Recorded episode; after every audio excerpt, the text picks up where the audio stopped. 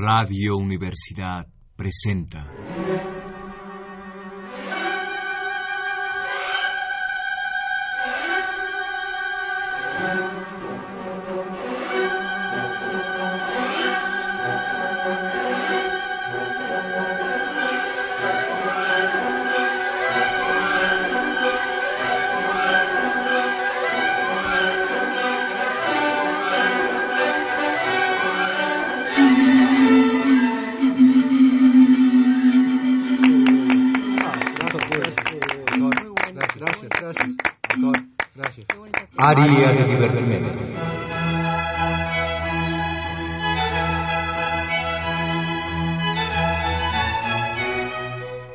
Área de divertimento. Un lugar donde los clásicos cupulan. Órale, salud. Ahora sí le afloro la Santa Julia. Mire, me dejó mudo. Un lugar donde los clásicos cupulan. De cúpulas, de, de bóvedas, abóvedan. Ah, ¿bóvedan? Un lugar donde los clásicos abóvedan los techos de las grandes construcciones musicales. Pero cúpula ni es verbo. Y abóvedar lo conjugó mal. Comenzamos. ¿Qué tal amigos? Aquí estamos una vez más en este su programa Área de Divertimento. Sí, dije área y sí, dije dije. ¿Todavía anda vendiendo, dijes? Eh, sí, y también anillos. Eh, ¿Va a apartar uno, don Chucho? Sí, ahí luego yo le digo. Bien, decía, nosotros somos profesionales, somos periodistas, somos investigadores, pero sobre todo somos humanos. Y nos interesa entender el qué, el cómo y el porqué de las cosas, de los acontecimientos de los hombres. Detrás de cada mito de un gran compositor hay mil mitos. Hay angustias. No todo es miel sobre hojuelas. Y es curioso, nunca he probado la miel sobre hojuelas. En fin, no todo es color de rosa. De hecho, es cierto. Por ejemplo, este escritorio es café. Y sin embargo, soy feliz como una lombriz. Bueno, bueno, Dios los hace y ellos se juntan. En fin, el caso es que a veces los compositores y o músicos tienen momentos amargos. Y hoy, en Área de Divertimento, queremos investigar y mostrarle a usted el otro lado de la moneda que no siempre es un águila. No, es la parte oscura, triste y sí, muchas veces escandalosa. El día de hoy mostraremos una investigación seria y bien fundamentada en el conocimiento fidedigno de nuestro personaje, construida muy lejos del amarillismo y la nota roja, características deleznables de los medios en la actualidad. Mercaderes de almas, pasquineros sin escrúpulos que nos dejan a nosotros, los verdaderos profesionales, una mancha de vergüenza que solamente, cual blanqueador el chinito, el profesionalismo puede borrar. Así pues, comencemos con esto que hemos denominado Debussy, el cerdo hedonista que revolucionó la música hacia el siglo XX. Don Chucho, pónganos por favor este polémico documental. Se lo pongo en 5, 4, 3, 2. pasión, sexo, escándalo, escalas modales. Todo esto determina la vida de un hombre, de un músico francés, como él mismo se llamaba. Un ser humano, un genio, Debussy, el hombre que destruyó los preceptos de la música anterior, como él mismo le llamaba.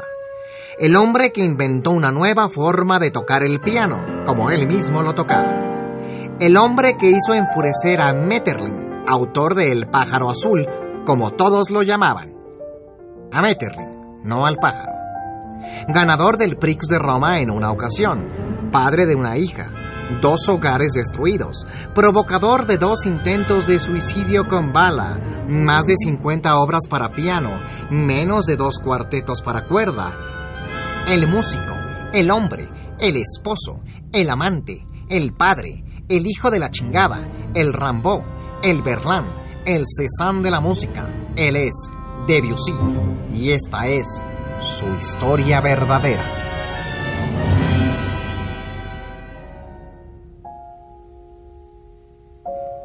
París, 22 de agosto de 1862.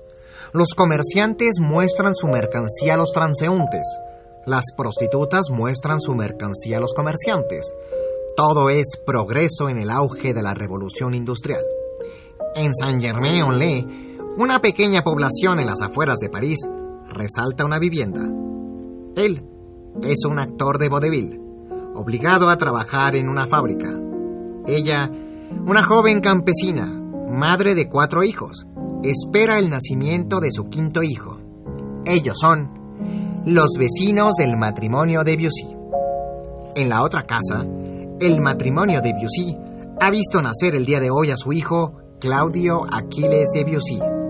Estas son las palabras de la partera.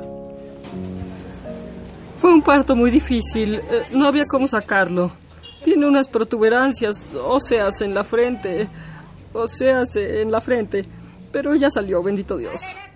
Sus protuberancias óseas no fueron obstáculo para su crecimiento. Se desarrolló como un niño normal y como un brillante pianista que ya a los 10 años era admirado en el conservatorio. He aquí las palabras de un condiscípulo. Sí, sí, me acuerdo de él. Era poco comunicativo, Claro, por no decir osco. Personalidad alteradona, poco presumido, más bien pedante, tirándole a quien se dejara, agravioso, nada atractivo, un mamón. Durante su formación en el conservatorio estudió teoría con Alfred Lavignac, piano con Antoine Marmottel, armonía con Émile Durand y composición con Ernest Young. Ahora, unas palabras de su maestro de globoflexia, Jean-Pierre Narrigon. Debussy, sí, era un rebelde natural. A sus 18 años tenía esa molesta manía de todo adolescente de hacerle preguntas embarazosas a sus mayores. A mí, por ejemplo, me preguntó por qué tenía pelos en las orejas. César Frank. El célebre compositor y maestro del conservatorio también reconocía esta petulante actitud. Una palabra lo puede describir. Irreverente. A mí me apodaba la máquina moduladora. ¿A usted le parece correcto? Y eso sucedió porque en una clase de composición le pedí como amigo, le supliqué como músico, le ordené como maestro que modulara por su madre. ¿Y sabe qué me contestó? Me dijo, ¿Por qué debo modular si estoy feliz en esta tonalidad? Pues entonces, ¿qué reglas sigue usted? le pregunté indignado. El placer. El placer, me contestó. ¿Cómo el placer? le dije yo. La música no es solo placer, es también inteligencia, abstracción, desarrollo, tensión. Por eso llevamos años depurando sus movimientos, sus reglas armónicas. Hay un compromiso al escribir música, jovencito. Mi placer. Pues, ¿qué piensa? ¿Que la música es saborear un chocolate? ¿Contemplar el mar? ¿Que la música responde solo a un capricho sensual? Tarado. ¿Tendría razón César Frank? ¿Sería la música de Claudio Aquiles de Debussy un puro placer sensual?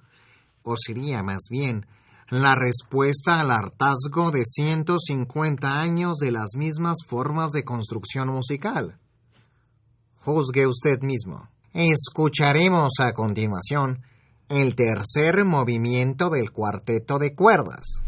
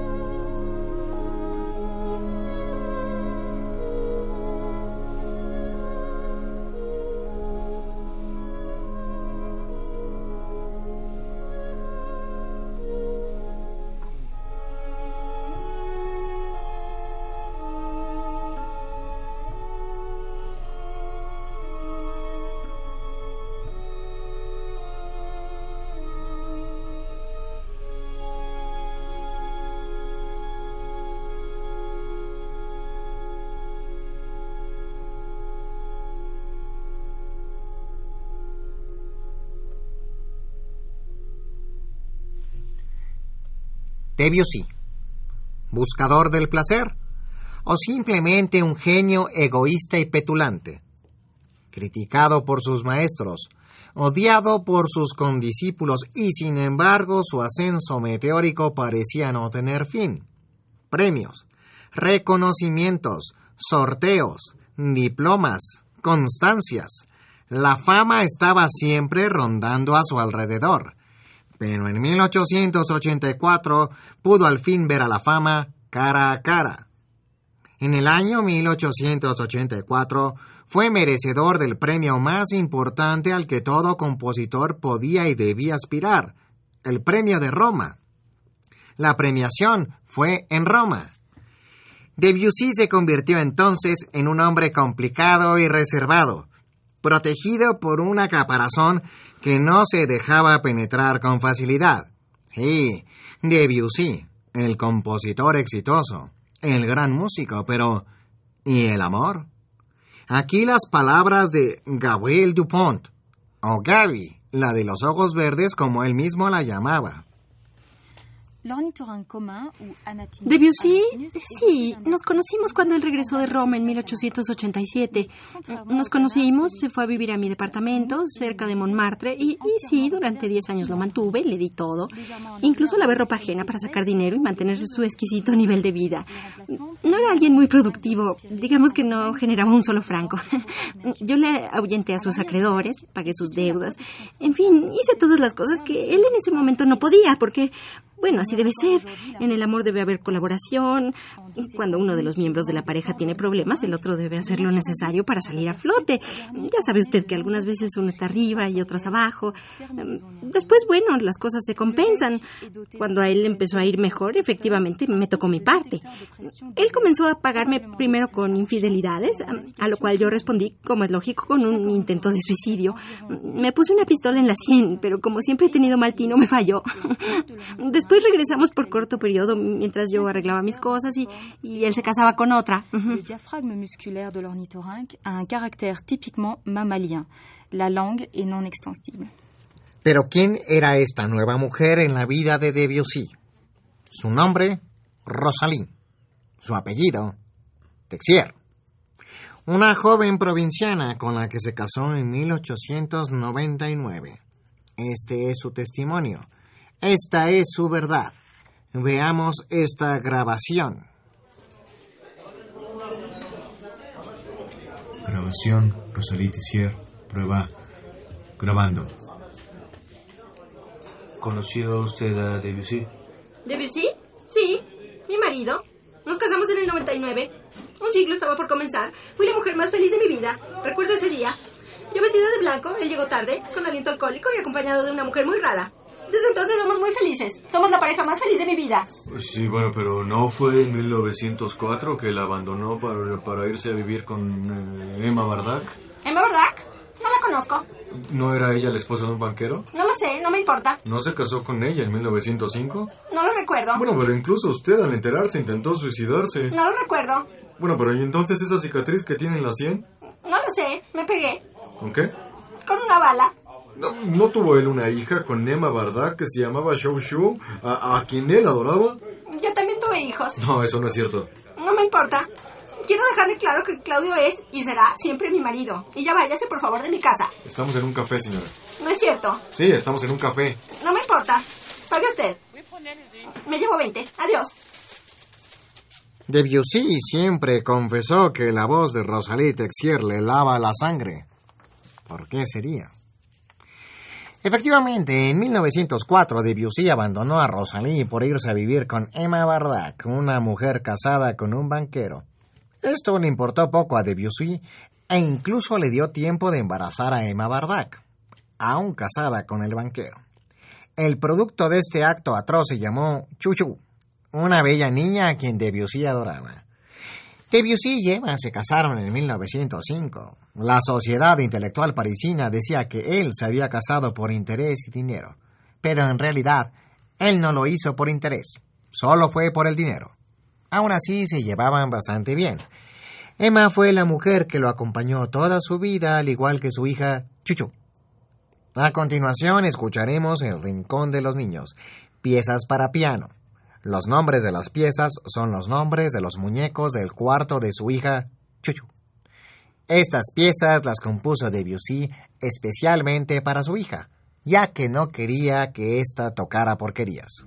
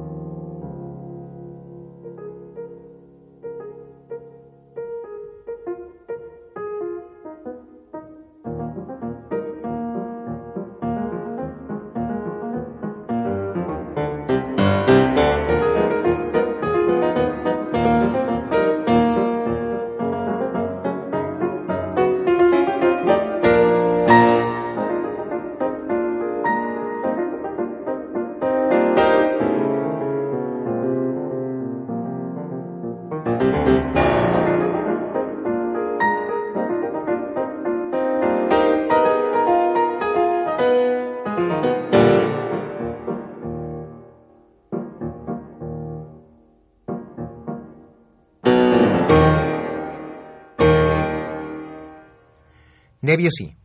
Hombre de grandes conflictos amorosos, pero también estaba el músico, el genio, el reformador de la música. Al regresar, 1894, el año de la revolución musical más importante de 1894, el principio del comienzo de una era, la era de Debussy. Y ahora, la sección Mande.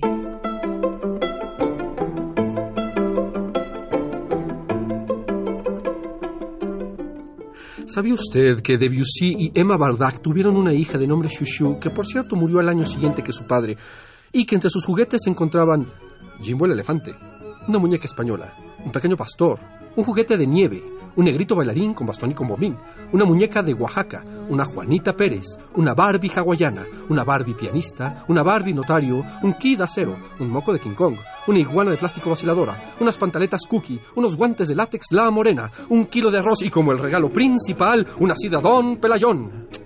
¿Mande? Ahora sí no le entendí. Perdón, perdón, perdón. Eh, ahora sí me excedí.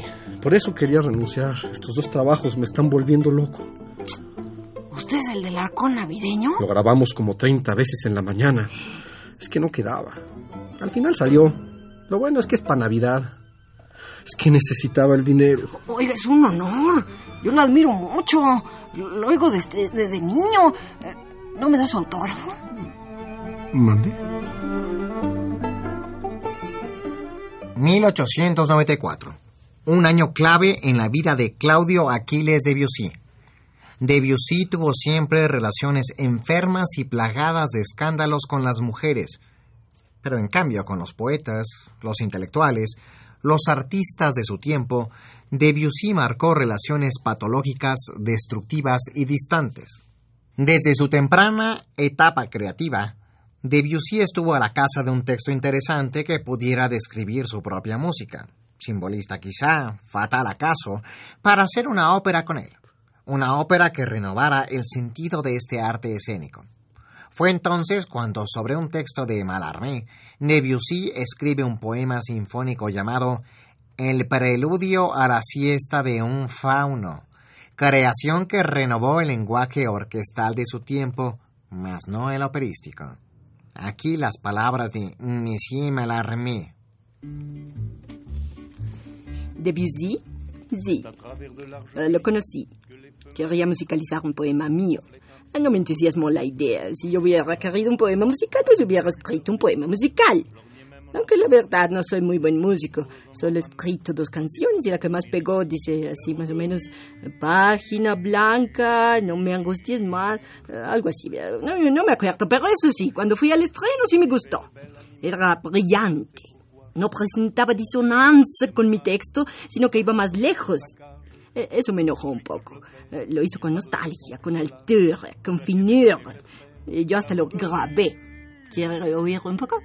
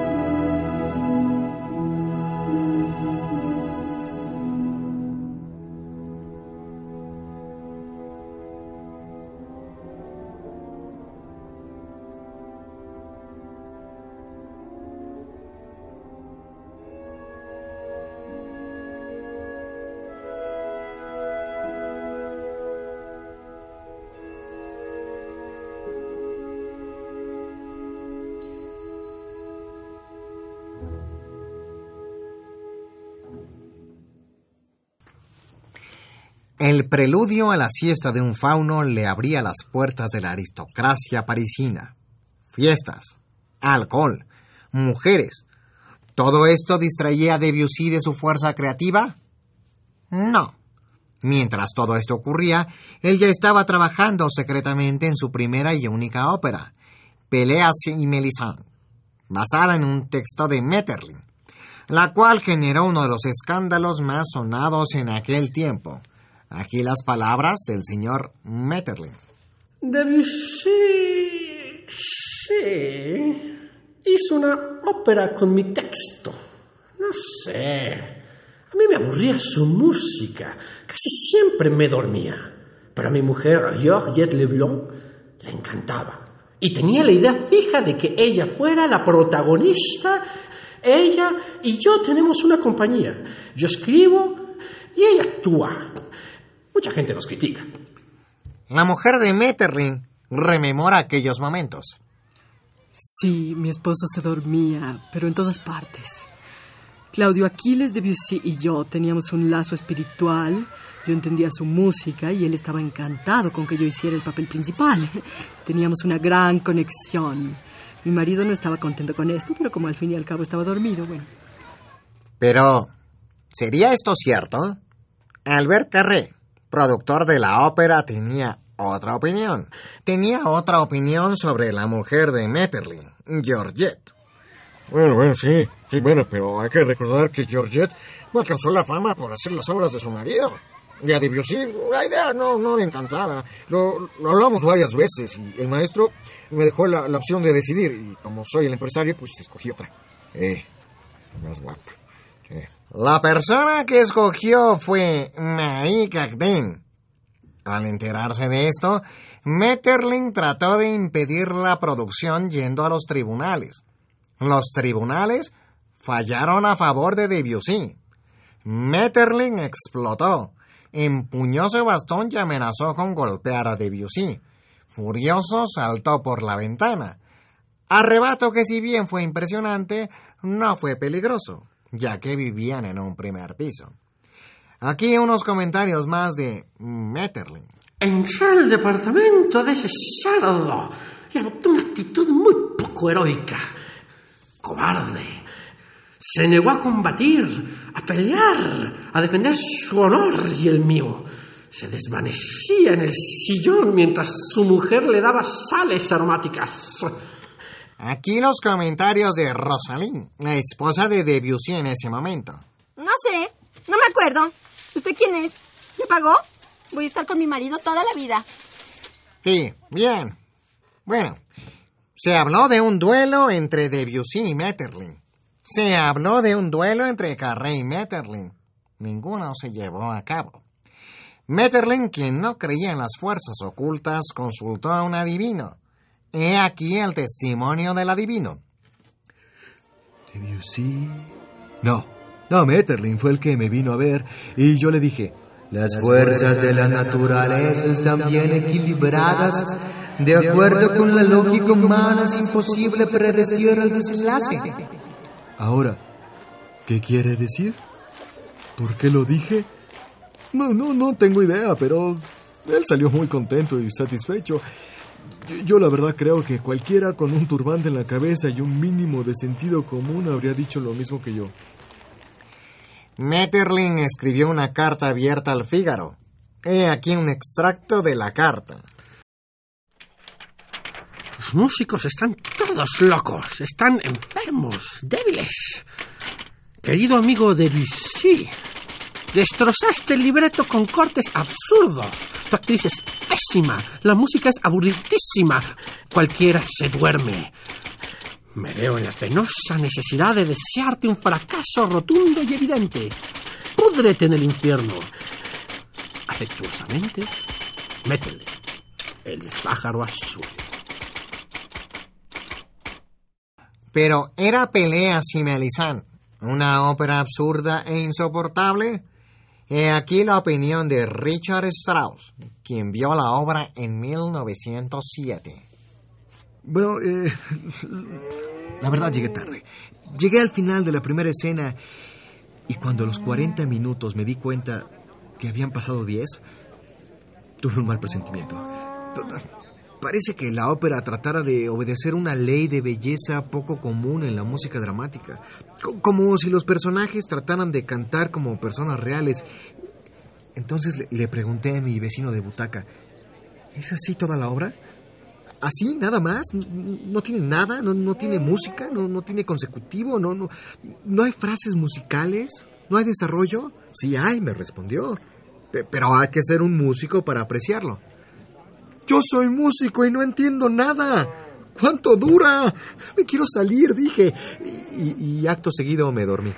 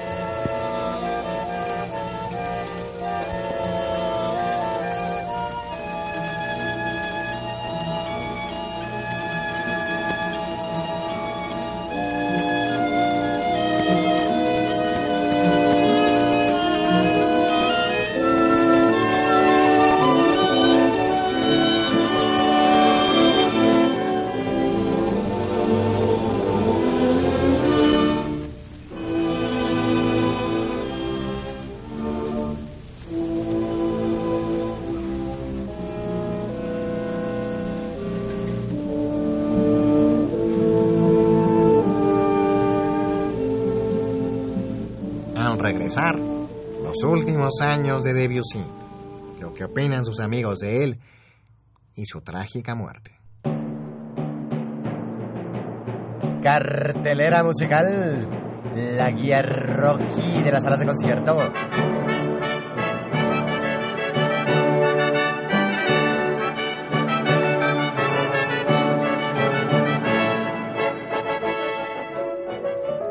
Si ronda usted el París de finales del siglo XIX y gusta usted de la poesía, las ideas y el chiste fácil, no deje de asistir al Gato Negro, café donde los intelectuales se dan cita para retroalimentarse con conceptos, metáforas y un buen pedazo del mejor bizcocho de París. Acompáñenos el próximo sábado, en el que Satie nos deleitará con lo mejor de su repertorio de chistes, en el que incluirá el del pájaro azul y Debussy nos leerá poemas de su propia inspiración. Reserve al 01800 Gato Negro.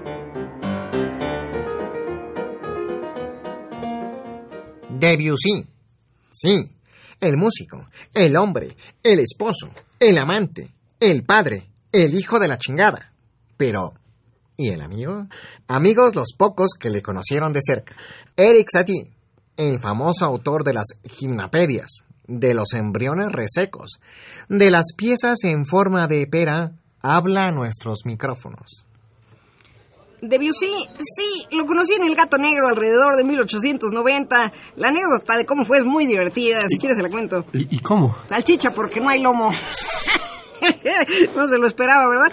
En fin, que Debussy pasaba algunas tardes en El Gato Negro conversando con poetas, cantando trova, contando chistes muy malos, hablando de música con las jovencitas comiendo, no tiene una idea cómo, era de veras. ¿Cómo? Salchicha, pero de una manera refinada, con caviar y traía una onda muy fuerte. Venía saturado de Mussorgsky, vestido con camisas javanesas que le gustaban mucho, los pelos medio. Eh, pero Debussy conoció a Mussorgsky. ¿Cómo fue? Pues así nomás. Yo creo que mientras trabajaba para la Nadella von Meck, la protectora de Tchaikovsky. Esa mera. Creo que era maestro de piano de sus hijas o algo así. Y, ahí se hubiera clavado porque con Chodo no le ganaba a nadie, ¿eh? La cosa es que se enamoró de la hija mayor. Sonia creo que se llamaba, no me acuerdo. y pues quién se iba a echarse a la crana a la bolsa. Así que lo corrieron. ¿Y, cómo lo corrieron? Palo limpio le dieron. Mire nomás, me salió un verso sin esfuerzo. Eh, pues le decía que cuando lo conocí venía saturado con la música de Mussorgsky. Medio se lo fusilaba, medio fu, medio fa. Como que no tenía muy claro qué onda. Yo le llevaba bastante delantera en esa época. O- oiga, pero para esas fechas Debussy ya había ganado el Prix de Rome. Usted no había ganado nada, ¿no es así? Sí, exacto. Por eso mismo no aguantaba el peso del PRI. Estaba asustadísimo y era insoportablemente mamón, con perdón de la palabra. Un día quiso contar el chiste del cachetón del puro y, y- y lo comenzó como cuatro veces. Cuando yo contaba ese chiste nadie me paraba. Por esa época yo estaba escribiendo El Hijo de las Estrellas sobre un libreto de Joseph Peladán. ¿Qué peladán? Mire, era una obra diferente. Todavía el medio estaba saturado de wagnerismos y Debussy no era la excepción. Yo no era propiamente un anti-wagneriano, pero hombre, no podíamos hacer música que no supiera chucrut, a sauerkraut, a salchicha frankfurter. ¿Cómo? Exacto, usted sí me entiende. Así, ¿por qué no podemos utilizar los medios revelados por Clomonet, Cézanne, Toulouse-Lautrec? ¿Por qué? Por eso, ¿por qué? No había razón. No quisiera pecar de falta de modestia, pero el impresionismo, como lo conocemos, digamos, musicalmente, me lo debe Debussy a mí. Y a Mussorgsky un poco, quizá. Bueno, sí. ¿Qué quiere que le diga? Los años pasaron. Un cáncer minó la salud de Claudio Aquiles Debussy. El 25 de marzo ya no quiso bajar al refugio mientras los alemanes bombardeaban París. Su cuerpo debilitado, como la ciudad, permaneció en la superficie, como la ciudad, para recibir a la muerte. Debussy, el genio, el músico, el hombre. Antes de terminar este documental, escucharemos un último testimonio sobre Debussy.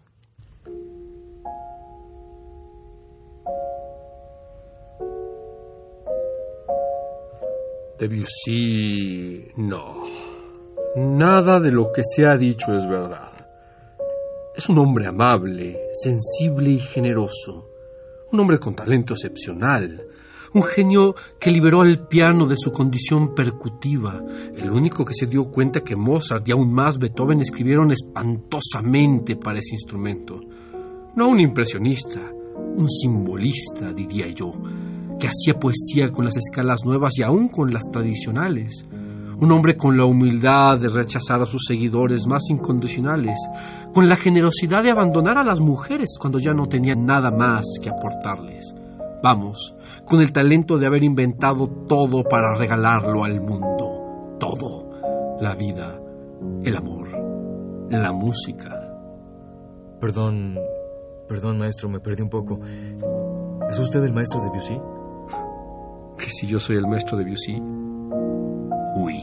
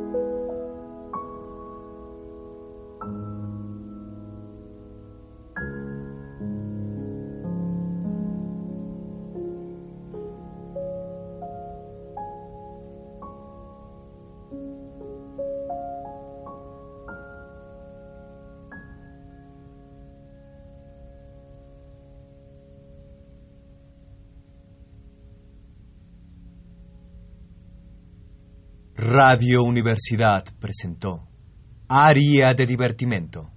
Ingeniero de grabación, Miguel Ángel Ferrini. Especialista en ornitorrincos, Sophie Geviner. Idea y realización, Aide Boeto, Ricardo Esquerra y Raúl Zambrano. Sí, dije especialista y sí, dije ornitorrinco.